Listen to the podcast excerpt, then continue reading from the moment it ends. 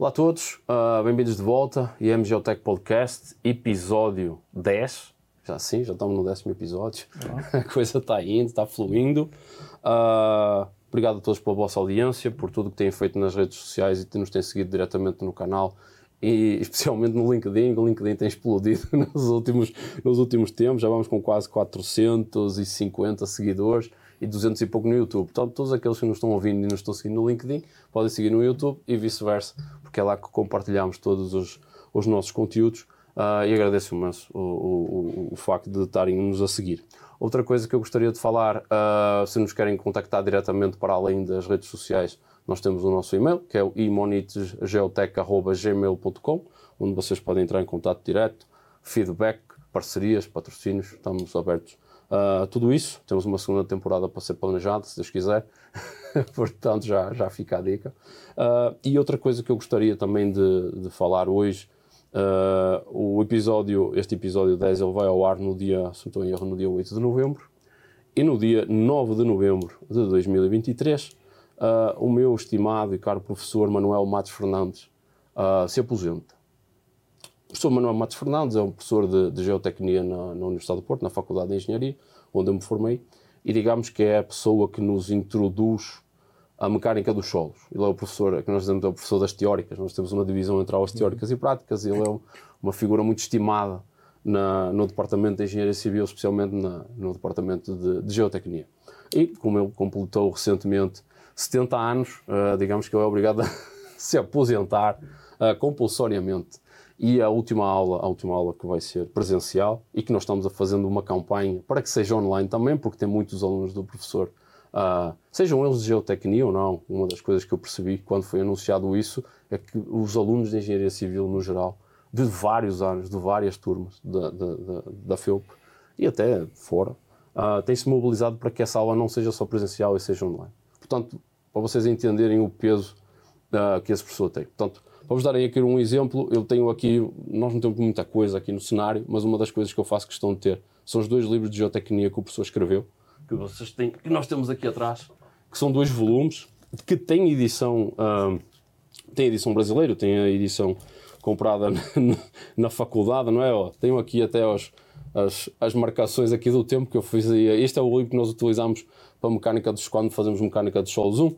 e este livro aqui é mecânica dos solos 2 este, este ele foi editado eu estava terminando o curso ele não existia quando eu fiz mecânica dos solos 2 era uma sebenta com, com apontamentos e depois o professor juntou uhum. e uh, fez o segundo livro uh, eu lembro-me na altura eu estava fazendo o meu mestrado finalizando o meu mestrado e, e o meu orientador que era o professor Couto Marques estava a fazer a revisão da, do capítulo não é? e este segundo é o que tem duas, três páginas falando de instrumentação geotécnica. duas, três páginas de instrumentação geotécnica. Mas brincadeiras à parte, são dois livros que recomendo vivamente. Tem edição aqui no Brasil também, que foram editados, mas uh, não sei se o professor Matos Fernandes um, nos vai ouvir aqui, eu espero que sim, eu vou fazer questão de, de, fazer isto até ele, chegar até ele, mas prestar a minha devida homenagem, porque da mesma maneira que no primeiro episódio eu trouxe aqui o, o Suzuki, porque foi a pessoa que me introduziu a instrumentação geotécnica. Eu acho que tem de ser feita a devida homenagem a quem nos introduziu à, à mecânica dos solos.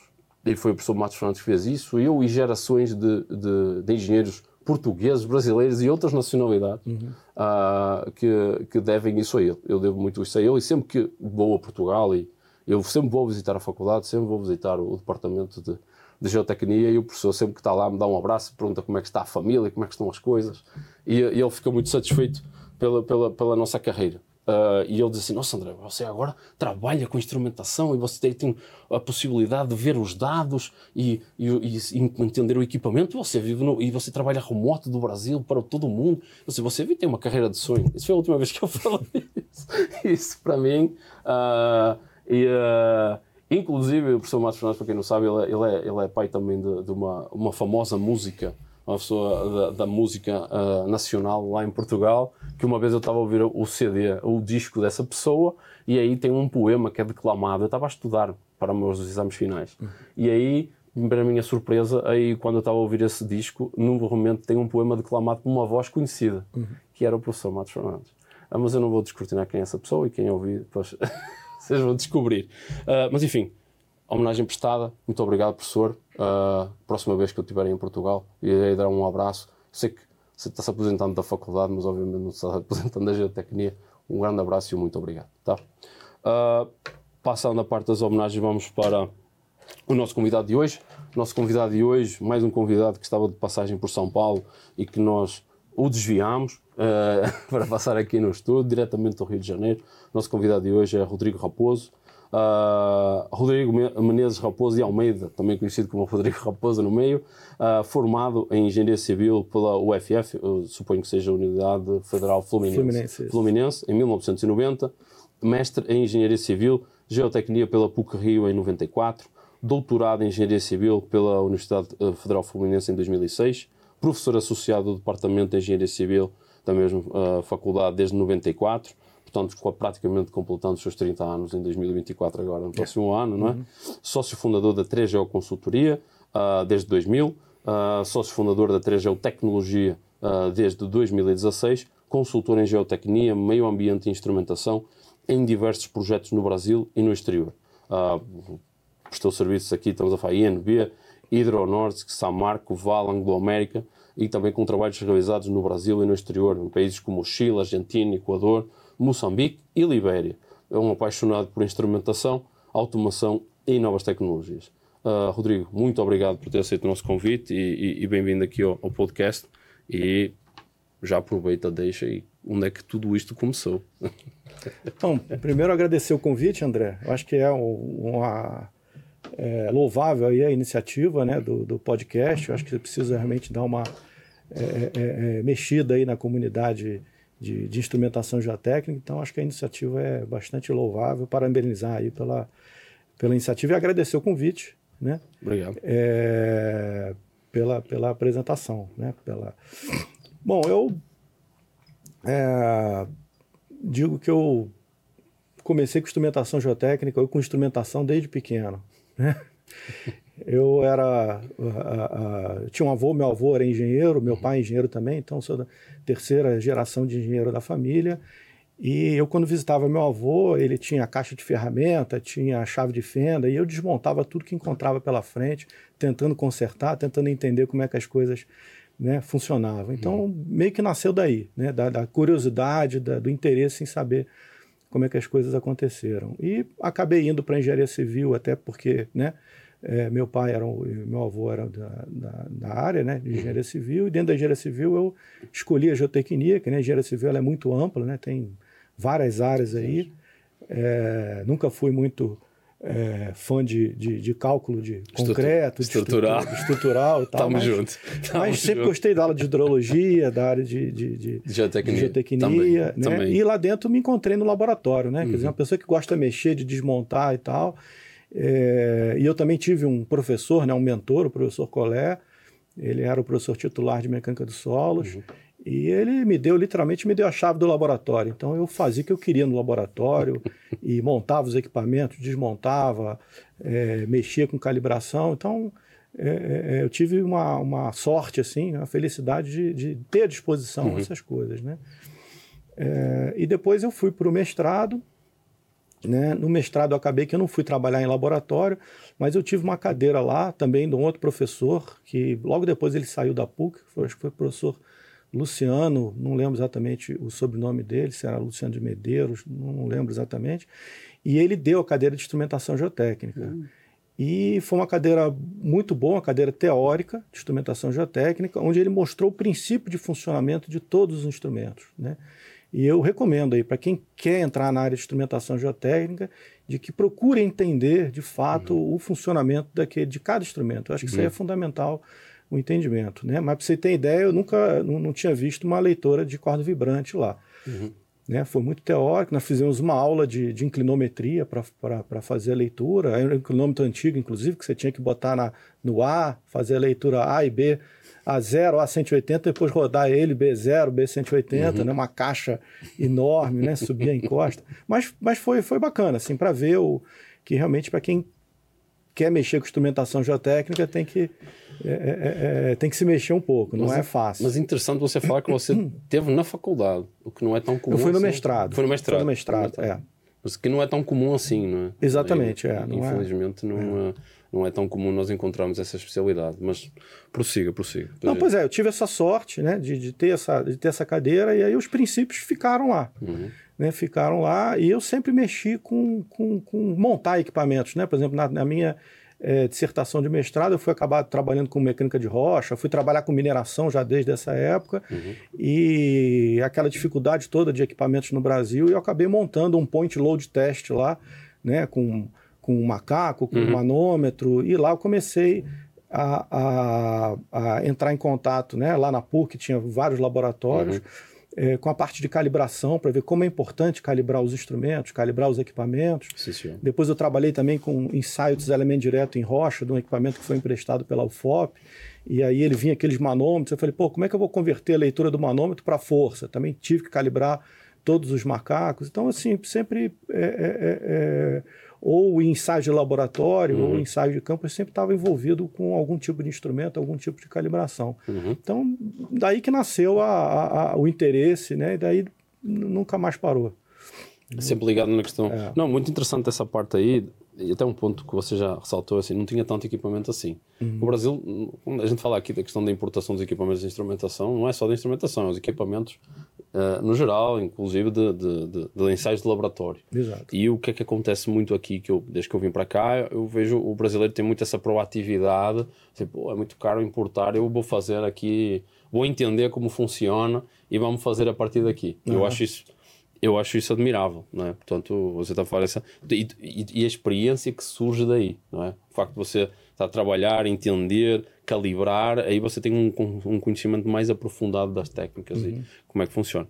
Mas, uh, voltando aqui, portanto, este é o seu, o seu, percurso académico, mas aí depois você teve o percurso académico e foi, digamos, para a indústria, ou uh, depois a questão aqui da, da, da, da 3GEL, ela, ela surgiu naturalmente? Como é que foi essa transição? É, a, a Trejal, ela surgiu aí uma, uma demanda aí, tá? Mas acho que tem um, tem um passo atrás que é importante uhum. é, comentar aqui. Quer dizer, logo que eu fui para a universidade, eu me envolvi num projeto lá de água subterrânea, uhum. né? Com, com, para estudar água subterrânea em Niterói, depois água subterrânea na região dos lagos. E quem vai trabalhar com água subterrânea com hidrogeologia né, tem que fazer ensaio de bombeamento. Né? Aí quando eu vi lá ensaio de bombeamento, pô, não tem sentido, né? Na minha cabeça lá, o cara ficar lá 24 horas, né, 48 horas, medindo o nível d'água a cada é, é, 20 minutos no início, a cada meia hora, a cada hora, né, rodar à noite medindo. Né? Então, isso foi uma coisa que me incomodou muito. Falei, não, a gente tem que automatizar isso, tem que ter um, um, um piezômetro elétrico, tem que ter um uhum. data logger. E eu exatamente comecei a procurar no Brasil o que, que tinha de fornecedor de sensor daquilo e tal. Que ano era isso? Desculpa. Cara, é 98. É 98. Final de 90, é, tá, tá. Final de 98 foi quando começou esse projeto. Não começou, na verdade, em 96, 98. Né? Então, nessa época, a gente desenvolveu muita coisa. Pra você ter uma ideia, você não encontrava no mercado brasileiro um medidor de nível d'água é, é, com a fita graduada. Era Sério? só importado. Ah, entendeu? Tá. Então, a gente montava nossos medidores de nível d'água com, com, com, com, com, fita, com pio uhum. e tal. Então, é a necessidade mesmo que, que, que, que fez a gente, pelo menos eu, a, a desenvolver vários equipamentos uhum. lá é, para atender os projetos. Né? Então uhum. a gente desenvolveu esse equipamento para fazer ensaio de bombeamento, medidor de nível d'água, amostrador de água subterrânea. Então tudo que era importado, né? importado nessa época era uma era nem pensar, né? É, e é isso é, é, que, me, que me estimulou a desenvolver, né? Uhum. Mas a, a questão da empresa, da instrumentação, foi uma história bem curiosa também. Foi na universidade, né? eu, um, um belo dia, um aluno veio conversar comigo, eu tinha... Uh, não lembro exatamente qual foi a aula que ele deu, e ele veio conversar comigo e tal, dizendo que tinha uma empresa fazendo uma instrumentação geotécnica na obra lá, mas é que ele não estava satisfeito com, com os dados, com os resultados, uhum. com a empresa e tal, uhum. e perguntou se eu tinha um, se eu podia fazer leitura de inclinômetro, né? porque eles tinham lá que fazer uma, uma leitura de inclinômetro na obra. E aí eu uh, falei, cara, não tem não, mas eu arrumo um, entendeu? Eu arrumo um. Então esse foi o primeiro, meu, meu primeiro equipamento que de fato eu comprei, né? Uhum. É, né, o mercado era pequeno, entrei em contato com o Zé Roberto lá da, da Geoprojetos, que ele era representante da Slope Indicator aqui no Brasil, né? Uhum. Falar inclinômetro era Slope Indicator, Indicator. Né, nessa época, não lembro exatamente o ano, foi mais foi perto de 2000, 2001, uhum. 2002. E aí eu comprei com ele esse primeiro equipamento, né? fiz o monitoramento da obra, né? E aí, depois que o monitoramento da obra é, terminou, né? Eu fiquei lá com a gente, né? Ia lá fazer leitura uma vez por semana e uhum. tal. Então, foi uma primeira experiência, assim, prática. E eu precisava de uma empresa para faturar, né? Porque professor não tem, né? Faturar pela universidade era muito complicado. Muito complicado Hoje está né? um pouco mais fácil. E aí que entrou a Trengel, né? O, o, esse meu professor Colé, ele tinha essa empresa, né? E aí ele a gente emitiu as notas assim dos serviços ah, pela, pela empresa dele. E aí, a partir daí, a gente começou a, a, a, a, se aproximar. Né? O colégio já tinha trabalhado muito na área de instrumentação, né? uhum. né? o trabalho de, em argila mole, recalque de né? aterro subsolos moles, essas uhum. coisas todas. E, que é muito forte lá no Rio de Janeiro. É? Exatamente. É? Aí a gente incubou essa empresa na, na UF, na Universidade Federal Fluminense. Incubamos lá, né? participamos do projeto de, de, incubação, mas na época era mais voltada para meio ambiente, para projetos na área de meio ambiente, uhum. né, contaminação de solo, de água subterrânea, que também tinha muita, é, muita instrumentação uhum. é, envolvida nesses, nesses projetos. Né? Então, então, o que você está falando aqui acabou surgindo por uma, digamos, uma necessidade de mercado, porque eu também entendo naquele tempo ali a, a quantidade de empresas de instrumentação devia ser uh, contar por um pelos dedos da mão, provavelmente. Devia ter em São Paulo, devia ter, aqui, devia ter no Rio, não Exato, sei. É. Deviam ser muito poucas na, na, uhum. na época, não é? Ah, Belo Horizonte, certamente, também tem questões de barragens e tudo mais. Eu estou falando aqui. Não, mas na época o, o, o, inclinômetro era um instrumento raríssimo, porque ele custava o preço de um carro. Carro, um carro, né? Hoje ainda custa, né? Mas, mas na época, assim, é, é, foi, um, foi um investimento ali. É, foi uma, eu lembro uma... que a gente falava que era, custava um Fiat Uno, não é? A gente falava que custava. a gente sempre brinca, quando o cara quebra e nós assim, pô, ferrou com mais um Fiat Uno, pô. Uh, tipo, mas é interessante essa questão de, de, de, de dessa transição e essa necessidade do mercado, uhum. essa, esse toque entre a academia e a, e a, e a indústria, não é? Que Exato, você é. precisou. E aí, depois de que vocês, então, pelo que eu entendo, aí teve esse primeiro ser, serviço, não é? E aí eu suponho que depois as coisas foram evoluindo e foram surgindo mais, mais e mais, e você começou a ver que a coisa estava a tomar uma proporção acima daquele simples, ah, fazer aqui este serviço, fatura aqui pela. Como é que foi essa, depois dessa transição entre é, na 2000 verdade, o, o? O mercado era muito ruim na época, tá? Eu acho que depois que eu fiz esse serviço, foi um, uhum foi talvez uns seis meses, é, é, é, e o equipamento ficou parado. O equipamento ficou parado talvez alguns anos. Tá, alguns anos Caramba. lá em casa. É, tava muito ruim o mercado. E, e aí eu passei a, a fazer uma consultoria lá em, é, é, em BH, uhum. né, de uma empresa, e colegas meus, a, né, aliás, muita coisa da, da, da da empresa, muita coisa que eu consegui foi indicação de pessoas que trabalharam comigo, pessoas uhum. para qual eu trabalhei, que foram.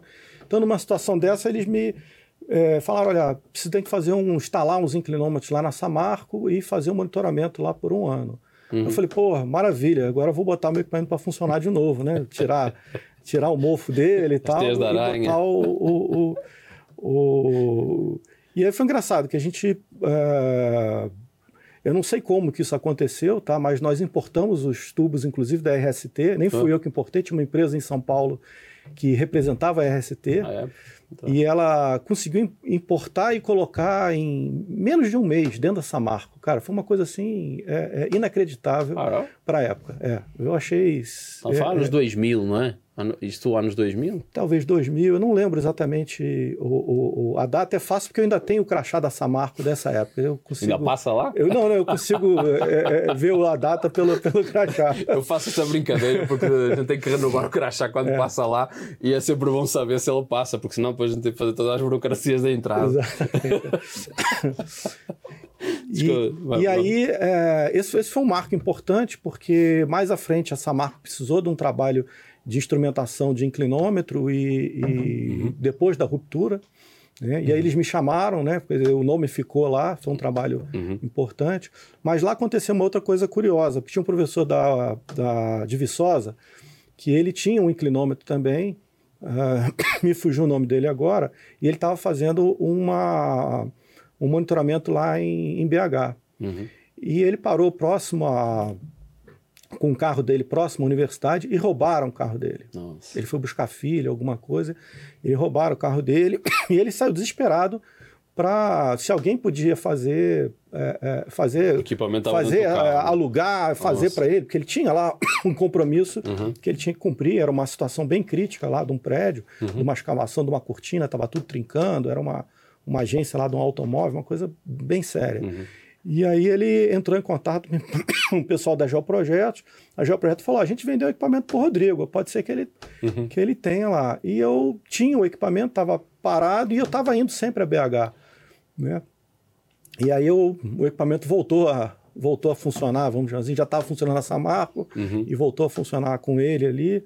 Né? E isso, inclusive, é uma, uma, foi até uma lição para mim, porque eu passei a fazer seguro de, de, de inclinômetro. inclinômetro né? entendeu? Porque é, realmente é um prejuízo você ter um carro roubado, seguro paga, você compra outro. Não, né? O carro alugado, seja lá o que for. Também já, também Agora, já, um instrumento desse é. Já passei, já passei, quase, na realidade quase passei. Eu lembro quando trabalhava na empresa anterior, os técnicos estavam a caminho uhum. do, do escritório para pegar os equipamentos e o carro foi roubado. Uhum. Uh, mas eles estavam a caminho do escritório para pegar estação total, inclinómetro, uhum. cara. Eu lembro-me só de pensar o, o, o, prejuízo que seria se eles já tivessem pago os equipamentos e tivessem levado o carro. Portanto, para quem não está a ouvir, uh, os, os, equipamentos, como já dá para perceber, são, são equipamentos caros Uh, e é preciso, questão do seguro é muito importante, são equipamentos caros sensíveis. Nem é só a questão de roubar, é a questão até de, de os manter, de ter bastante cuidado no manuseio deles. Não é uhum. só chegar na mala do carro e bum, está cá lá dentro, não é? Portanto, é preciso ter um. Portanto, essa questão do seguro é, é, é muito importante e quando é questões de assalto, obviamente que o mais importante é a vida das pessoas e a saúde das pessoas, mas depois disso tem as questões materiais e, e, e muitas vezes equipamentos todos juntos são muito mais é. que um carro. Não, pois é, fica, fica, a dica aí, porque assim, é, é, é importante e eu nem sabia que existia seguradora uhum. para esse tipo de equipamento, tanto que Uh, eu fiquei sabendo que eu não aluguei também uma, uma, um RTK, né, um GPS RTK, uhum. e aí o uhum. cara falou, não, tem seguro, não pode se preocupar se, roubar, se for roubado, e era lá no Rio, né? Uhum. Então a probabilidade de acontecer era grande, isso ficou na minha cabeça, né? É que normalmente o pessoal da topografia uhum. e geodesia, como são equipamentos mais visados e têm, digamos, mais mercado negro, uh, eles já, já aprenderam a lição. O, os equipamentos de instrumentação no Java são um pouco mais específicos. Às vezes já tive o caso que eu vi de pessoal que foi roubado e, e, tipo, os caras só queriam um cabo. Não, não tem mercado, é lixo. tipo, é, é, não, um mas quando é uma estação total, é, é. um prisma e tudo mais, uhum. depois aparece no Mercado Livre, no LX. É, nós tivemos um, pois é, nós tivemos um período principalmente lá no Rio de Janeiro, que o pessoal entrava em obra e roubava reta escavadeira. Entendeu? Era assim, ia lá, roubava, era, era assim. Era... Cara, eu já tive um caso que os caras entraram na obra, arrombaram o container, mexeram tudo. Eu tinha uma caixa com todo o material de fazer CPTU. Hum. Toda. Cara, entramos na obra, até gelei quando os caras vão entrar na obra. Aí eu fui ver a mala do CPTU, estava fechadinha, cara, não tinha nada, os caras não mexeram, porque tinha um cabo PP enorme de 50, 100 metros os caras foram no cabo PP e nos revestimentos e foram embora. Uhum. Uh, e aquela mala ali, cara, eu tinha dois cones lá, dois cabos de 50 metros, aquele negocinho da velocidade, meu, um imenso material. Enfim, uh, fica a dica. Tem seguro, tenham cuidado, mantenham devidamente os vossos equipamentos e façam o seguro, vai que, vai que aconteça alguma coisa. Portanto, nós estamos a falar aqui do, do, do pouco do seu percurso, uh, começou a parte Portanto, começámos com a parte dos inclinómetros, mas aí pelo, os projetos começaram a ficar mais sofisticados, suponho. Portanto, você começou a ter de pegar mais, mais tipo de instrumentos, mais coisas para, para, para monitorar. Como é que depois foi essa evolução aí, depois dos novos projetos? É, o... Bom, é bom... Eu sempre fui né, professor da universidade, professor de educação exclusiva, então a empresa era uma empresa... Eu era o consultor da empresa, né? Uhum. Eu tinha um engenheiro lá que ficou até é, 2016, me parece, que foi o ano que o Rio de Janeiro começou a dar uma, dar uma afundada. Então, ele que tocava a empresa, ele que tocava os projetos, mas era basicamente que consultoria, né? e eventualmente a gente fazia uma outra instrumentação. Tá? É, mas chegou um, um, determinado dia né, em que me ligaram pedindo se eu é, tinha é, medidor de nível d'água, medidor de recalque uhum. magnético, inclinômetro, uhum. né? Eu tinha que fazer uma, uma instrumentação grande lá numa obra. Uhum. Né? E eu falei, cara, eu já montei isso tudo. Né? Eu, eu vou montar uma empresa para vender instrumento aqui no Brasil. Uhum. Então a Tregel Tecnologia nasceu com essa, essa é, com, esse, com essa demanda, com esse foco. Falei, cara, está faltando uma empresa aqui no Brasil que, que venda instrumentos geotécnicos, né, equipamentos é, é, é, que sejam fabricados aqui, porque uhum. a, a, importação, ela hoje não é mais tanto um problema não, mas era um problema aí, uhum. uh, uh, depois que você começa a entrar e o, e o, fluxo acontece. Então a tecnologia nasceu daí, quer dizer, tecnologia nacional, a gente uhum tinha aí é, piezômetros elétricos nacionais, ainda temos, né? mas hoje em dia, praticamente que em obra de, de mineração, grandes obras, a gente mantém ainda os equipamentos de, de, de, de corda vibrante. Uhum. Né? Mas a gente chegou a montar um equipamento para fazer é, spiral, né? medir rotação de inclinômetro aqui no, no, no Brasil. É, e várias outras soluções aí uhum. que a gente é, é, é, desenvolveu. Então, naquela época, justificou, a gente, na minha cabeça, pelo menos, justificava a gente ter uma, uma, uma empresa para isso. Então, uhum. a, a, nasceu em 2016 para 2017, né? Uhum. É, 2016 mesmo teve o Congresso Brasileiro é, em Belo Horizonte. Em Belo Horizonte. Né? Nós montamos um stand lá. Estava nesse congresso. Isso. Montamos um stand da 3Gel lá. A gente, pra você ter uma ideia, a gente tinha um projeto do inclinômetro em place. A gente chegou a montar um inclinômetro em place uhum. nosso. Né? Mas é aquela coisa, o, o, o mercado brasileiro ele não tem volume é, de, de, de, compra de, uhum. de, instrumenta, de instrumentação que justifique uh, uma, uma empresa que é, fabricando determinados tipos de instrumentos. Entendeu? Você acha? É, por exemplo, lá na, na, na, na, Coreia do Sul, cara, pra você ter uma ideia, cara, um país minúsculo, tem duas empresas, pelo, pelo menos duas empresas lá. Tem a Ace. Que é a né? Ace e a Jalvan. Entendeu? Duas empresas que, que, que, fabricam instrumentos e que vendem. Então, eles têm é, é, tem demanda. A demanda de instrumentação no Brasil ainda é muito pequena. Tá? É, uhum. Você ter uma ideia, se você fizer um levantamento aqui das empresas que vendem medidor de nível d'água, é capaz de juntar todas não venderem mais de 100 medidores de nível d'água é. é. por mês. Entendeu? Então, é, realmente, eu acho que pode ser que daqui a algum, alguns anos isso já, já, já justifique, mas eu acho que mas, ainda não justifica, Mas não. ainda bem que fala isso. Uh, tipo, vocês sendo do Rio de Janeiro, vocês começaram mais numa área mais focada na infraestrutura. Você falou a questão da, da experiência na, na mineração. Uhum. Mas quando o seu serviço de consultoria e depois a, a, a parte de, de, fabricação dos próprios equipamentos e fornecimento de equipamentos, vocês começaram mais numa área virada para a infraestrutura ou vocês já foram 50-50 infraestrutura, mineração? Como é que foi Não, a mineração foi um acaso. A gente era mais focado na área de óleo e gás. Óleo... Ah, é, tá, a gente tá trabalhava muito na área de óleo e gás, que era, eram projetos na área de ambiental, que depois viraram projetos de, de remediação ambiental, que tinha escavação, uhum. que tinha monitoramento, que tinham ensaios é, imagina um ensaio de bombeamento, mas é um ensaio de bombeamento de vácuo. Hum. Você tinha que fazer, medir o raio de influência de vácuo. Interessante. Né? Então a gente tinha instrumentação de, de, de, de, das duas coisas, né? Do, tanto do ensaio de bombeamento de água quanto do ensaio de bombeamento. E aí vocês começaram, a, expandir, aí vocês começaram a expandir, porque também na altura, se nós vimos aqui o timeline, ali 2000, eu, eu vim para o Brasil em 2012, não é? mas uhum. aí tinha aquela questão da Copa do Mundo em 2014, não é? Isso. E aí tinha a Olimpíada no Rio em 2016. Portanto, aqueles períodos, digamos, ali de 2010 até um pouco antes, até à Olimpíada, o Rio de Janeiro estava bem movimentado em termos de obras de infraestrutura. É? Vocês pegaram isso aí ou foi mais uma questão de, ah, vamos seguir aqui no óleo e gás e depois as coisas... Não, a gente pegou... É, pegamos muito finalzinho só, uhum. mas também foi mais na área ambiental da, da, das Olimpíadas. Né? É, a gente não realmente a gente não, não pegou esse boom do, do Rio de instrumentação, uhum. tá? Porque os projetos já estavam andando, já tinham as empresas, já estava. A gente não estava ainda é, é, com esse nicho, né? A gente não estava voltado, voltado aí para esse nicho de, de, de, de é, mas por conta da minha da minha característica, quer dizer, a, a, a, a gente executava os projetos que apareciam. Uhum. Entendeu? A gente não, não tinha um. Não tem uma busca, não tem um comercial busca, canal é, em busca não, do projeto. Não, não, é. A gente estava atendendo a demanda de. Basicamente, a gente tinha um cliente por vez, um projeto por vez. Eventualmente foi... aparecia uma outra, é, é, uma outra demanda, assim, uhum. É, é, da área de mineração, de, de contatos anteriores.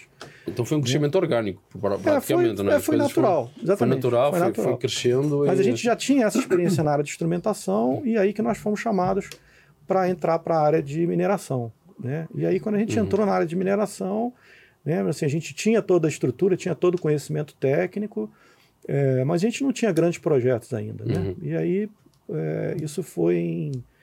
uh, 2018, uhum. 2018 para 2019 que a gente começou a entrar na mineração, que a gente pegou alguns contratos na Samarco, depois na, na Hidro, né, na Hidronorsk, uhum. e aí depois nós fomos para Vale, aí quando nós fomos para Vale, a Vale dragou a gente lá.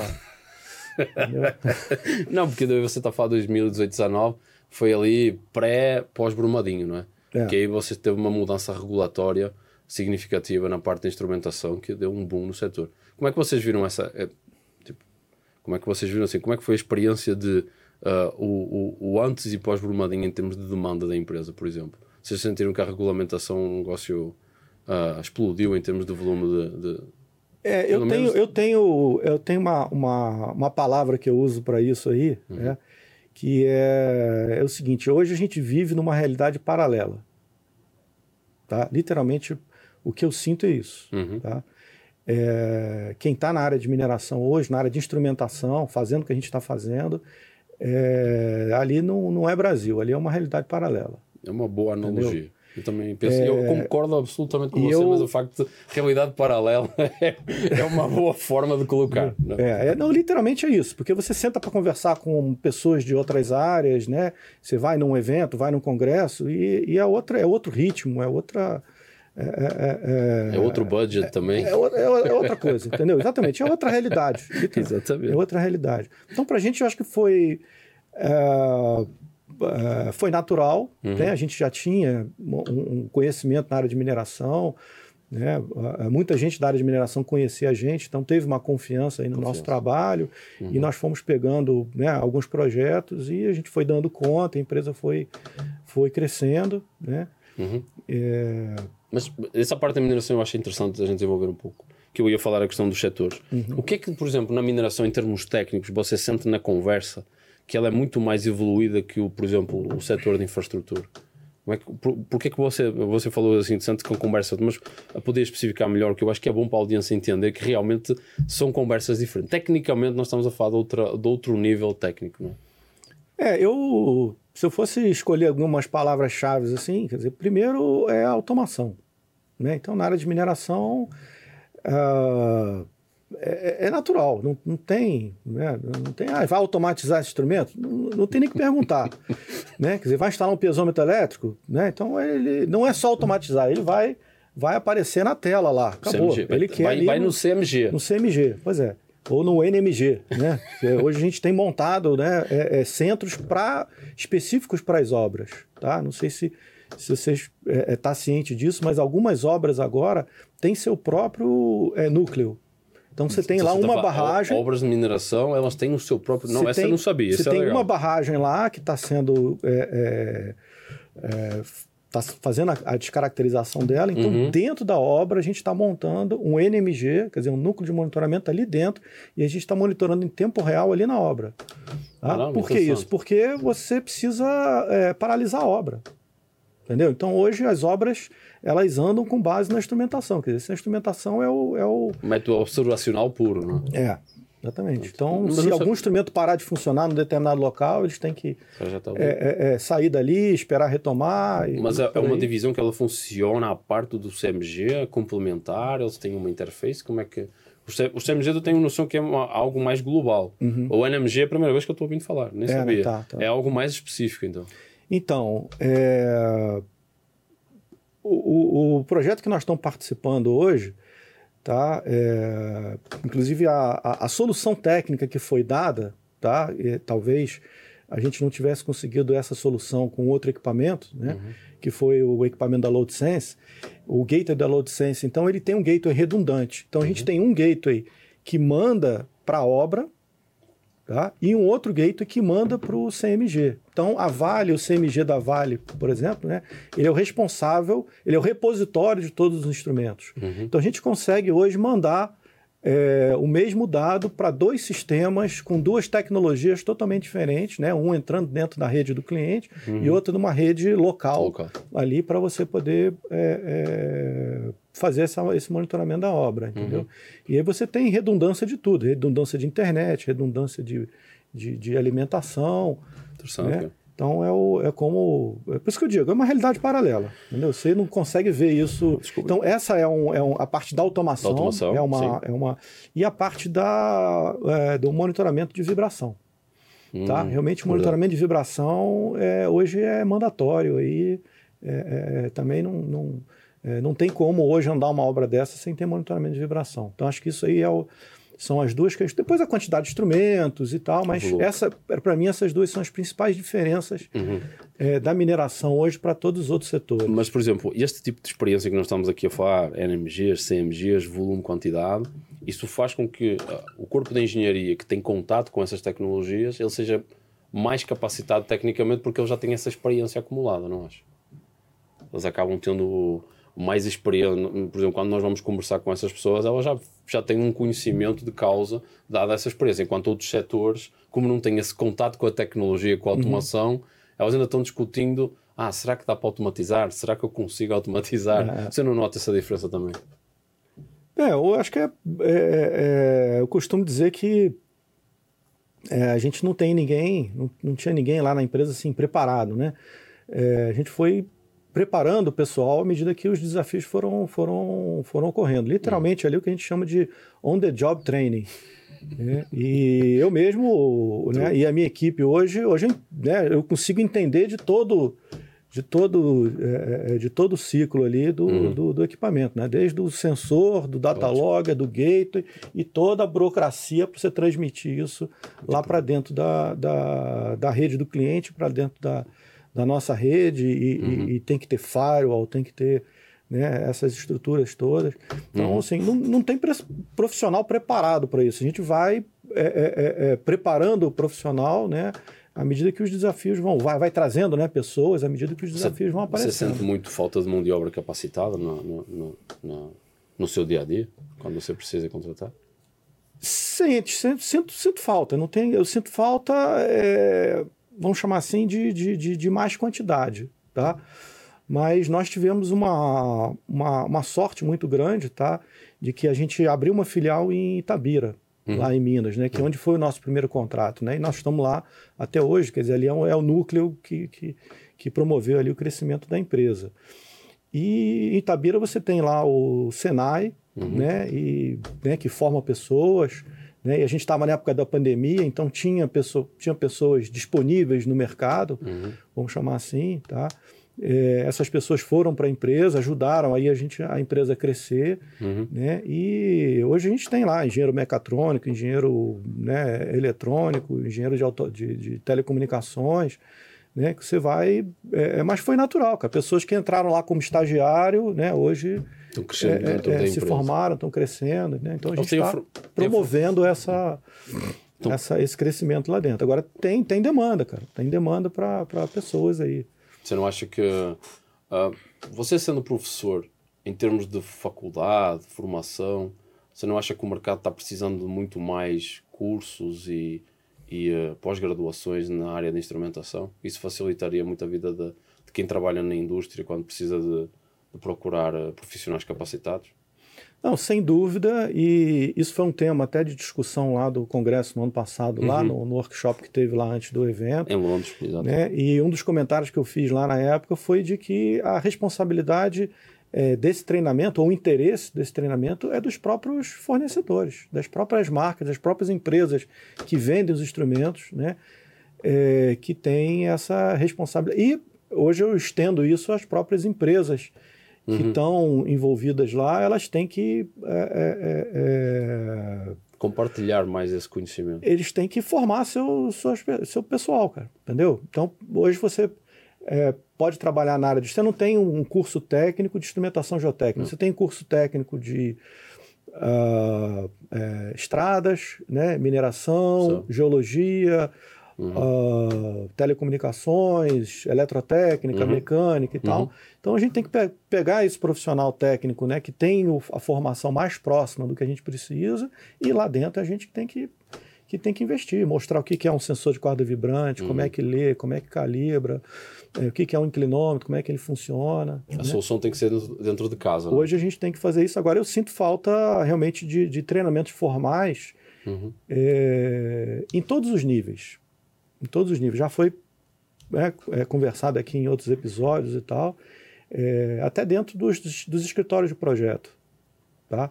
Uhum. É, sem né, detalhar muito, mas isso é uma coisa que eu, eu batalho até hoje, né, de que tem muito escritório de projeto tá, que ainda projeta piezômetro de casa grande e INA, né? Bota lá tubo de PVC de uma polegada e meia, perfurado, com tela.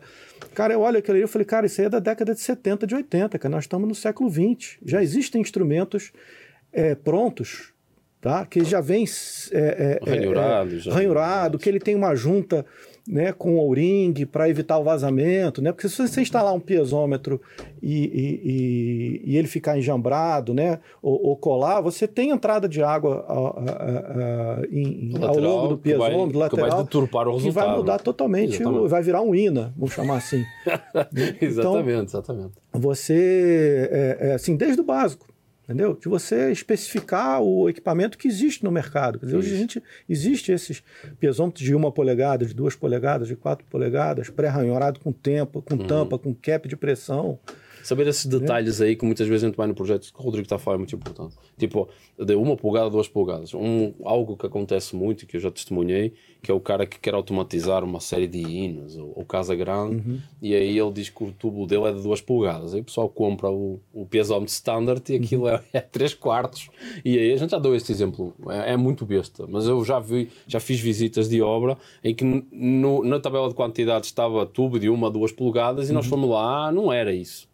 E aí o cara vai colocar o pesômetro lá, ele tem 19 milímetros, né? ele não vai entrar. Não, se eu soubesse, eu tinha trazido a foto para você colocar aí, mas segunda-feira mesmo eu estava ali visitando uma barragem. aí, ó. E aí, não, você sabe o que, que acontece? É, você tem a caixa de proteção, uhum. aí por dentro ele tem um tubo de duas polegadas com uma tampa, uhum. e por dentro desse tubo de duas polegadas tem um tubo de meia, ou de três quartos. Então o cara abre a tampa e olha ali, aqui é de duas polegadas. Oh, Mas se ele não tirar a tampa do, do instrumento para ver o que, que ele tem lá dentro, ele. Tá certo. Então foi. E vai ter uma surpresa. Fotogra... Exatamente, vai tá uma, uma pegadinha. Vai ter surpresa. Não, não é isso, esse, essa questão dos detalhes eu acho que é muito importante. Uh, quando a gente bate aqui nos projetistas, eu vou chamar mais projetistas para o podcast, podem ficar tranquilos, não é só bater na cabeça deles, uh, mas, mas é algo que quando nós trabalhamos na área, estamos no campo, nós vemos projetos que é o, é o copy-paste de um projeto para o outro, uhum. uh, as especificações eh, muitas vezes são exatamente as mesmas e de, de, de projeto para projeto elas não se aplicam, uh, essa questão dos diâmetros, dos detalhes, de como é que funciona, limites de alerta e de atenção que muitas vezes é 10,25.3.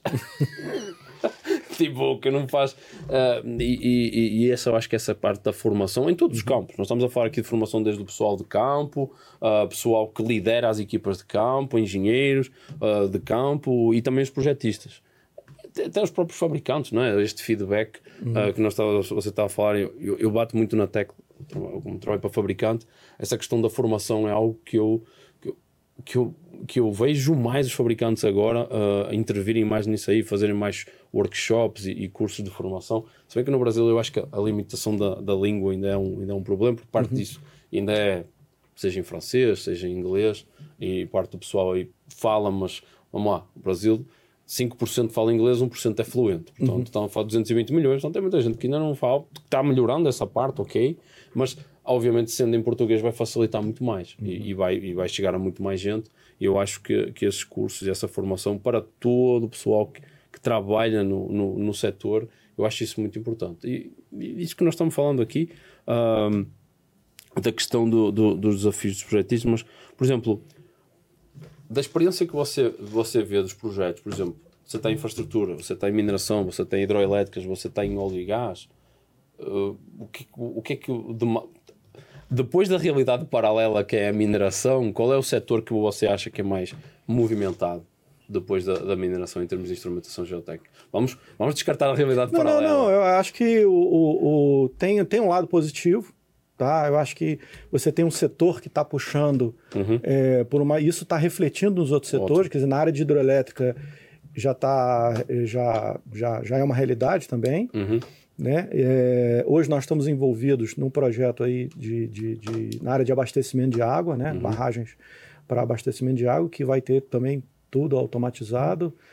É, e eu acho que a, a, a, o que está acontecendo hoje? Nós estamos formando, tá? Eu acho que a mineração ela está tendo um, um, um, Desculpa voltar por esse. Não, vai, vai, vai, mas ela está tendo problema. um papel fundamental na formação de uma geração de geotécnicos. Ótimo. Porque esses geotécnicos não vão ficar a vida inteira na mineração. Isso. Ele daqui a pouco ele vai para a rodovia, vai para a ferrovia, vai para a área de, de, de, de infraestrutura, né? e a cultura fica entendeu? O conhecimento, a cultura, é, de entender a, a, a importância né, do, do, tipo de instrumento. Uhum. Né? Então eu e digo, questionar, ou oh, porque é que eu ali eu, tinha acesso eu, àquilo e agora aqui eu não tenho. Não é? Eu costumo dizer o seguinte, que está na mão do projetista.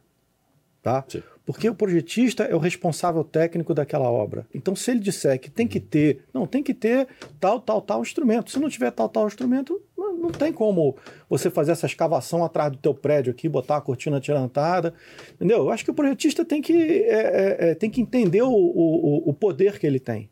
Sim, sim. Entendeu? De que, ah, não, mas o cliente não. não é, é, nem a sondagem ele quer fazer, ainda mais vai fazer a instrumentação. Tem que peitar. Não, cara, mas é, é, o teu CREA, cara, é, o, é o conhecimento geotécnico. Uhum. Não, isso, isso que o projetista é muito, é muito importante. De muitos trabalhos que eu tenho feito, eu chego lá, olho para o projeto e o projeto tem, ou, ou não tem, dependendo, a mineração tem, mas projetos de infraestrutura às vezes tem a, questão minimamente alguma instrumentação. Uhum. Porque no projeto geotécnico, lá está escrito, na norma, que é recomendável fazer. Uhum. Não diz que é obrigatório fazer. E quando é algo recomendável, nós já sabemos como é que funciona. Eu ponho um. Se eu colocar aqui um pino e um crack meter, já estou instrumentando.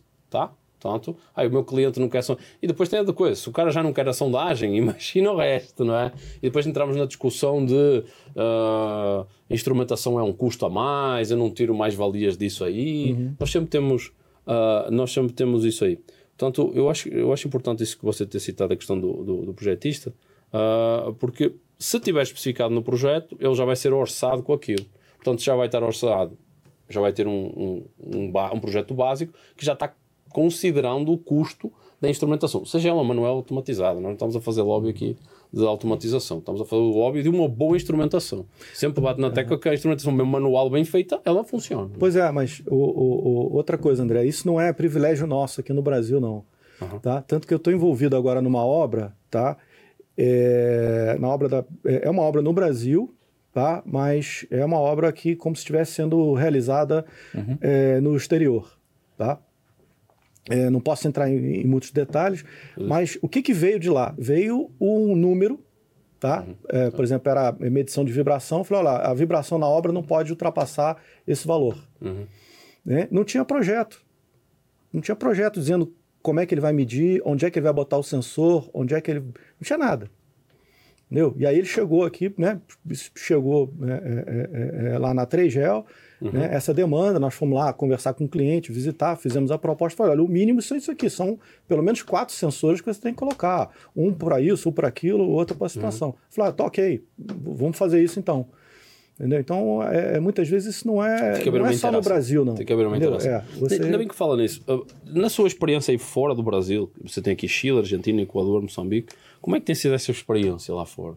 Uh, pessoal lá fora está preparado para isso ou vocês estão a trazer a novidade para esses países também? Chile e Argentina eu acredito que não, Equador eu não conheço. Ah. É, o, o, projeto do Chile e Argentina foi há bastante tempo atrás, né? O, o Chile foi uma hidrelétrica, foi estudo básico lá, não, não, chegou a ter a parte de instrumentação, mas teve uma situação é, interessante lá e que acabou não se, se é, não seguindo, né? Tinha lá um piezômetro uh, surgente, né, onde uhum. ia ser ali o eixo da barragem, que uhum. eles estavam fazendo o projeto ainda, e eles queriam monitorar isso. E a gente tinha uma dificuldade grande né, de, de, de instrumento na época, uhum. e eu dei até uma solução para eles, foi o seguinte, olha, uh, cara, você tem que botar dentro do instrumento, né, fazer uma, uma câmera, e bota ali dentro um level logger. Entendeu? Abre ele, bota o level logger lá dentro, fecha e pronto. Aí uma vez por mês, não sei o que, você tira, porque ele era surgente, então é, é, é, você vai monitorar o, uhum. a, a, variação de pressão lá dentro. Né? Acabou que não, não fizeram lá, né? e o projeto em Moçambique foi a instrumentação de, de, de uma estrutura lá, de, de uma barragem né? Uhum. grande, aí também foi, botamos tudo lá, piezômetro, inclinômetro, medidor de vazão, né? É, tudo automatizado, faltou só a implantação do sistema uhum. de, de, de, de vocês supervisão. Mandaram, vocês mandaram o vosso pessoal daqui ou tinha pessoal lá? É, eles forneceram pessoal lá para serviços mais pesados, vamos chamar assim, mas nós mandamos pessoal daqui, foram uhum. duas pessoas, uhum. e, e, e, era automatizar os instrumentos já existentes, não, não precisava fazer uhum. perfuração nem nada. Né? Funcionou bem lá. Mas a, a vossa experiência, então, que vocês tiveram lá fora, foi mais de, de consultoria? Alguma, não teve ali uma interação com os, os técnicos ali daquele país, nativos? A minha, a minha pergunta era mais direcionada assim. Não, não tivemos muita, muito contato lá, não. Tá. A gente entrou lá, resolveu o problema e, e, e, e foi embora. Foi embora. Uh, voltando aqui um pouco aqui à, à história da, da empresa, não é? E os desafios. Uh, o me falou que também já estamos aqui nos 10, 15 minutos finais, não é? Tá O tempo vai, o tempo vai embora. Vou mesmo. Uh, o que é que você acha assim, no mercado brasileiro? O que é que é mais desafiador? E já emendando uma segunda pergunta, o que é, que é mais desafiador e como é que você vê o futuro aqui em termos de tecnologia e o que é que vai ser feito? Já. É, acho que agora você me pegou, cara. Eu não, não, não sei o que, que é o mais desafiador. É, Fala é... que ele vai no coração. Não, é porque assim, uh, eu acho que a gente pegou um mercado bem complexo, tá? De instrumentações bem, bem, bem complexas e é, não é que não tenha desafio, mas eu acho que talvez o desafio maior seja é, levar essa cultura, levar essa cultura da, da, da, instrumentação, da automação, do pessoal entender a importância disso, fazer a conta, botar a, conta no papel mesmo, uhum. entendeu? Eu já tive é, envolvido em alguns projetos é, onde o cliente achava, é, nem foi a depois que ganhou, tá? Mas eu fiz essa conta no papel, era muito mais barato automatizar os instrumentos do que você mandar um cara é, uma vez a cada 15 dias, depois na época de chuva, uma vez por semana, uhum. fazer a leitura em tal lugar. Uhum. Entendeu? Então acho que é uma questão de cultura mesmo, acho que talvez esse seja o maior, o maior desafio, né? Uhum. É, é, é mostrar essa, mostrar essa é, o ganho que ele pode ter, mas o ganho em todas as em todas as áreas. Você tem ganho em qualidade, né, uhum. do dado, você tem um ganho em segurança, tá? Porque toda vez que o cara sai de carro, dirige lá 200 quilômetros, ida, 200 quilômetros de volta, você tem que ir no período de chuva, uhum. né? Independente da quantidade de chuva que está tendo, você tem que ir lá fazer aquela leitura naquela semana. Sim. Então você tem todo um risco, né, até trabalhista envolvido nisso aí e que a instrumentação, ela, a automação dessa instrumentação, ela, você consegue aí é, justificar matematicamente que depois de três, cinco anos é, prazo, ele, ele, ele se paga. É, então, eu até falei isso no então, episódio. acho que esse é um desafio. exatamente, não, essa parte da automação e, e a parte da sensibilização importante. Mais uma vez, não estamos a fazer lobby, isso é automático, uhum. se não é, tem que ser bem feito. Mas é, por exemplo, a questão da automação, eu já falei aqui no, num episódio anterior, eu tive um caso em que eu fiz essa conta aí, comparação, e eu cheguei, e era um projeto que nós acabamos monitorando ele 10 anos, já era automático. Aí eu fui fazer a conta se eu fosse fazer manual. Uhum. E aí deu uma diferença absurda de 16 vezes o preço. assim, a 9, 10 anos. Em termos de informação, era o cara fazer leitura uma vez por dia e, ou fazer cada uma hora, porque a automatização nós colocamos de uma uhum. maneira que nós quisermos. Portanto, eu acho que isso realmente é, é. Quando está no papel e você mostra essa conta, ela é impactante porque às vezes no curto prazo ainda não, não, o preço do manual e o, e o automático ainda não se cruzaram, mas no médio e longo prazo isso, ó, é. isso acontece e não, e não está na planilha essa conta. Uhum. E a pessoa não, não, não, se, os gestores não, não estão cientes disso e é muito importante a sensibilização. Uh, em termos de tecnologias que você trabalha e que você vê que estão sendo aplicadas no mundo, o que é que você acha que é as grandes tendências agora e o que é que você vê que vai, vai aumentar aí no, no futuro? Como é que você vê a instrumentação para, a frente? É, eu, eu, eu, sou. É, é, como é que chama? Eu tenho um bias na minha resposta, porque eu sou fã da tecnologia da fibra ótica distribuída. Uhum. Entendeu? Então hoje a gente já conseguiu é, implantar cinco projetos aqui no Brasil. Uhum. É, e eu acho que a tecnologia, e acho que essa tecnologia realmente. É claro que você tem que ter muito cuidado, né? A tecnologia nova, o, o equipamento em si de leitura é muito caro, tá? Mas eu, é, eu, eu acho não, é, realmente esse é o futuro da, da tecnologia da instrumentação para algumas soluções.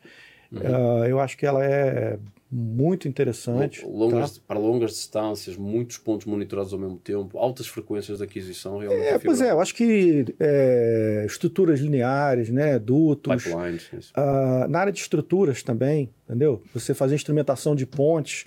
Né? Imagina você fazer uma prova de carga numa ponte onde você tem toda deformada da, da, da, da ponte ali, da estrutura.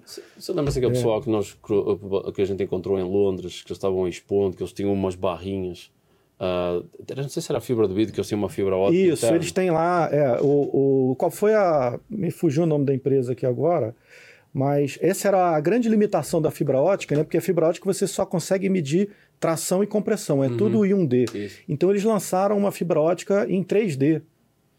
Tá? É, então é uma, uma, barrinha né, com quatro fibras óticas, uma fibra ótica em cada canto, uhum. onde você consegue medir flexão, tração, compressão. Eu achei isso fascinante. Exatamente. Essa, então, essa é, é, isso ele conseguiu superar esse problema da fibra ótica. Uhum. Tá? Ainda é, o sensor ainda é bem caro, mas acho que tem algumas aplicações tá, de que ele é bastante interessante. Eu acho tá? na parte estrutural, eu acho que na parte estrutural de poderem é. nas nas armaduras da estrutura e nós podemos monitorar deformações. Provas, já vi algumas provas de carga em universidades. Em estacas. Uh, em estacas exato, que é, é. fazem deslizamento de taludes também que tem que abrir uma vala. Ok, as leituras, eu acho que a fibra ótica, assim, ponto de vista pessoal, que eu também já trabalhei com projetos de fibra ótica, uh, eu acho que a leitura da aquisição ela ainda é muito barruda, grande, mais cara, não é? Eu acho que a partir do momento em que a tecnologia evoluir aí nessa parte das leitoras e tornar uma, um, algo mais compacto, o diminuir esse volume e, e o custo, uhum. eu acho que realmente eles vão deslanchar. Porque eu acho que... Não, pois é, nós é, tivemos a oportunidade de participar de um projeto e aí, ao final desse projeto, a gente acabou comprando o equipamento. A gente, a gente conseguiu é, manter esse equipamento na empresa durante um ano, uhum. tá? É, e a gente procurou vários parceiros até para fazer testes e ah, pô, vamos fazer um teste aí, vamos instrumentar uma estaca, vamos instrumentar um. Aí, ao final desse ano, apareceu a oportunidade de eu vender o equipamento, eu acabei vendendo ele novamente, entendeu? Mas a Rusker, por exemplo, ela está trazendo uma, um, uma, um reforço para solo reforçado, onde já vem uma fibra ótica dentro, ela está trazendo essa tecnologia para o Brasil. Interessante, não sabia. Entendeu? Não. Então acho que tem uma, uma possibilidade aí da frente desse, da gente hum. de, de retomar essa, essa questão. Então essa barra ela já vem instrumentada com uma fibra ótica, que depois eu posso ligar o cabo e eu posso. Exatamente, já vem a, a, a, o reforço com, com a fibra ótica embutida. Hum, já não né? tem que fazer, fazer aquela coisa do strain gauge externo, em que tem e que aí você, aquela... é, pois é, você só, só desenrola aquele, a, aquela peça, conecta lá, depois vai fazendo a ligação. Né? Uhum. Né? Tem que ter todo o projeto de ligação claro. e tal, mas é, isso vai facilitar bastante. Uhum. Tá? É, eu fiquei sabendo que a USP aqui de São Paulo, o pessoal comprou um, um equipamento de fibra ótica também. Uhum. Então, assim, a gente vai ter um, ter um equipamento disponível para pesquisa né, para eles. Uhum. Então, vão aparecer, vão come vai começar a aparecer é, é, é, é trabalhos aí nessa uhum. área. A gente tem uma engenheira na empresa que está fazendo doutorado nessa área também de fibra ótica. Então, acho que é questão de, de poucos anos isso vai começar a ser uma tecnologia aí. E para, é... para além da fibra ótica, o que, é que você acha dessas tecnologias aí de radares, INSARs e tudo mais? Acho que também é um negócio que. que... É, eu acho que o INSAR, né, eu, eu, a gente ainda não, não é uma tecnologia que a gente tá, que a gente incorporou ainda na empresa, mas eu vejo muita, é, muita coisa no INSAR, tá? Uhum. principalmente porque você consegue é, enxergar para trás. Né? Eu acho que essa, na hora que o geotécnico entender isso, que ele, né, eu quero ver uma encosta e tal, a gente está envolvido agora também numa, numa situação aqui, numa barragem, é, e que eu acho que é, vai ser bem interessante essa tecnologia para saber o que, que aconteceu para trás, quando é que começou a movimentação dela, e você é, ter um, um, uma, uma medida distribuída né, uhum. em toda a estrutura. Isso é muito, essa parte então, que você então tocou é, é muito interessante, uhum. que é no, até no episódio anterior, uh, e nós estamos aqui a estar fatos projetistas. Normalmente, quando você está no projeto, o projetista vai por lá os limites. Ah, eu tenho aqui a minha estrutura, e estou a prever que vai lá deformar 30. E às vezes é uma estrutura existente. Uhum. Mas aí quem disse que vai deformar 30 já não deformou 10. O INSAR é o único que nos. Uh, Exatamente, eu acho que essa. Tipo, eu acho isso muito interessante. nós discutimos isso no episódio anterior, sabendo o, o, o que aconteceu onde está acontecendo, uh, eu acho que o INSAR realmente é muito importante, muito interessante nessa. Não, sem dúvida. Acho que, eu acho que o pessoal projetista entender isso aí. É porque é muito novo ainda, Sim. tem muita informação. Geralmente o engenheiro é, civil, né? não tem muito é, familiaridade com essa tecnologia de imagem de satélite, tratamento, né? Mas, espaço, é, é, mas eu acho que é uma né? tecnologia é, é, bem é, robusta tá? uhum. e que bem aplicada ela vai resolver, vai ajudar a enxergar determinadas coisas que você não conseguiria. Uhum. Não tem outra ferramenta para enxergar. É, entendeu? Só essa. Eu, então ela é imbatível nisso é. aí. E vocês têm alguma experiência com drones ou alguma coisa do gênero? Que eu também tenho visto pessoal fazendo, como é que chama? Fotogrametria com utilização de drones para fazer uh, levantamentos topográficos ou até utilizar uma espécie de INSAR radares SAR mais localizados. Mas eu fui lá fora, não tenho, acho que aqui, Não, nossa experiência aqui com drone é mais realmente só para você filmar a estrutura, uhum. fazer, ajudar na inspeção, uhum. né? Não, a gente não avançou Ainda muito não além disso. Não. É, eu vi, é. Foi, um, foi, foi, é um curso de instrumentação que tem em Berkeley, uhum. que acontece todos os anos. Caro, caro para cacete. Caro pra caramba, bicho. Uhum. Eu fui porque então, é patrocínio da empresa. Quando eu olhei, eu até me senti mal a pedir o patrocínio para a empresa, mas eles pagavam, está tudo bem. Uhum. E eles tinham uma parte muito de radares terrestres, UAVs, que é os uh, UAVs, que é, que é os drones e outros uh, veículos aéreos não uhum. tripulados e os caras fazem aqueles negócios com fotogrametria e eu assim, calma, parece realmente é. era uma coisa diferente, não é? Portanto, por isso é que eu perguntei que eu nunca vi aqui no Brasil, também não é tão comum assim, mas eu já vi essa, essa discussão. As, uh, quanto tempo temos ali? Já estamos. Ixi, já uma hora? Aí já está. Passou voando. Um, Rodrigo, uh, vamos aqui finalizar, não é? Senão a gente vai vamos para a segunda hora e tem que renegociar o contrato. mais uma vez. Uhum. Sempre eu estou aqui falando. Uh, uh, então, vamos, para encerrar, uh, para as considerações finais, aqui uma a pergunta clássica para quem tem uma experiência de muitos anos aqui na instrumentação. Se você estivesse lá no início, qual seria o seu conselho para o Rodrigo lá no início, hoje? O que você falaria para o é, Rodrigo? Eu, seria o conselho assim para mim, para todos os alunos aí que estão né, que estão se formando, que estão entrando no mestrado, no doutorado e tal. É, primeiro é, é, é, estudar o inglês. Tá? Eu acho que desde cedo, é, aqui no Brasil, a gente tem uma dificuldade muito grande do inglês por conta de que você viaja aí 48 horas, norte, sul, leste, oeste, só fala português, né? mas hoje você já tem mais facilidade, então acho que a pessoa já desde cedo já se envolver com, com, com, com inglês. Tá? Eu acho que isso é básico para qualquer. É, eu acho que nós tivemos uma geração de alunos que passaram no Ciências Sem Fronteiras tá? e que eles iam para fora estudar e voltaram. Acho que foi uma geração é, que o Brasil formou, uhum. tá? que é realmente diferenciada. Uhum. Tá? Muitos deles estão ou lá fora ou em, em, em, em empresas aqui no Brasil em posição de destaque, tá? pela experiência que eles tiveram lá fora. Né? Agora, do ponto de vista técnico, né, eu até é, é, é tenho aqui uma brincadeira. É, hoje, esse monitoramento de vibração é mandatório em tudo. Uhum. Tá? E na mineração, na estrutura, em qualquer coisa. E na época, lá no mestrado, todo mundo fugia da cadeira de dinâmica dos solos. né? Já as cadeiras no mestrado, no doutorado, já são cadeiras bem é, difíceis. já pôs a dinâmica de estruturas, imagina né? a dinâmica dos solos. Então, se eu fosse dar um conselho assim, cara, não fujam. Corram, abracem, passem lá com 5,999. É.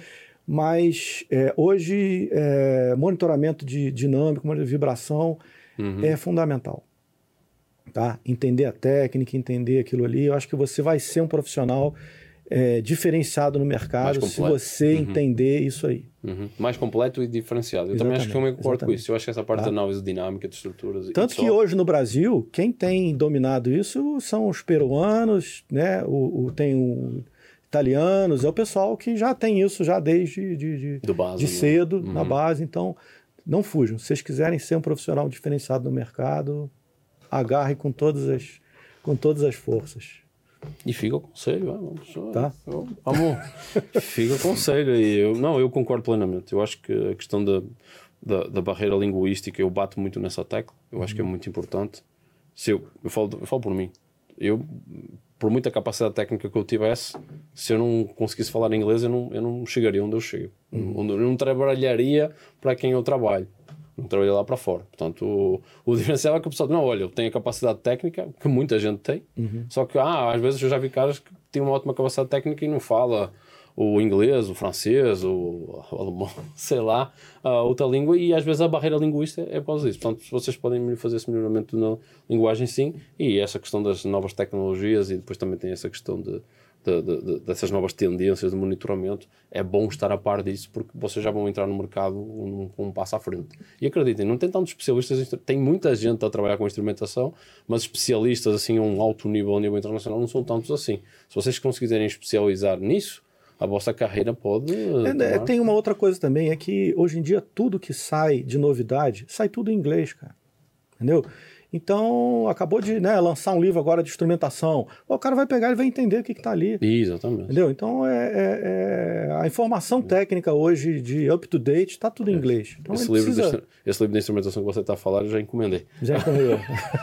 o novo Red Book. É, é, que um dos autores é meu, é, meu, é meu conhecido e amigo. Tá Rodrigo, muito obrigado por, por ter aceito o nosso convite. Pá, foi muito legal, cara. Teríamos muito mais coisas para para falar. Certamente vamos ter uma segunda, uma segunda temporada, não é? Não, cara, perfeito, vai, que... vai, vai certamente surgir outras oportunidades aqui dentro do canal, porque pessoa, é, não só o podcast, mas eu também quero divulgar mais uh, projetos que as pessoas possam falar, sejam webinars, sejam outro tipo de coisas, sejam outro tipo de formatos que está uhum. Tá sendo pensado aqui. Agradeço imenso o facto de ter passado aqui por São Paulo e ter visitado aqui o nosso o Estúdios Rocha que não é brincadeira, é geotecnia nos estúdios Rocha, não é?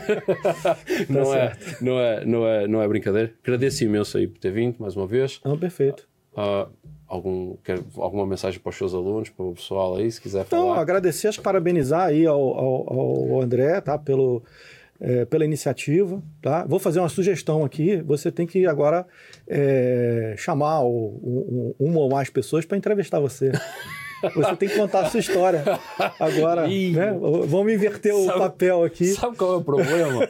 O problema... Não, eu acho importante, não, é legal. Não, não, legal sabe qual é você, que... você tem que ser o próximo entrevistado. Sabe qual é a coisa engraçada? Você não é a primeira pessoa que me fala isso. Uhum. Isso aí a gente vai pensar num formato uh, para fazer essa parte aí, porque uhum. e, e, olha que eu tenho histórias e eu falo bastante. Enfim, uh, pessoal, vamos terminar por aqui. Obrigado, Rodrigo, é, mais uma vez. Uh, já sabem como é que é, apertem o sininho, sigam o canal. Não nos sigam só no LinkedIn, por favor, sigam-nos também aqui no YouTube. Agradeço imenso a vossa audiência. Uh, em termos de e-mail, imonitgeotech.gmail.com. Uh, muito obrigado, até à próxima. Valeu.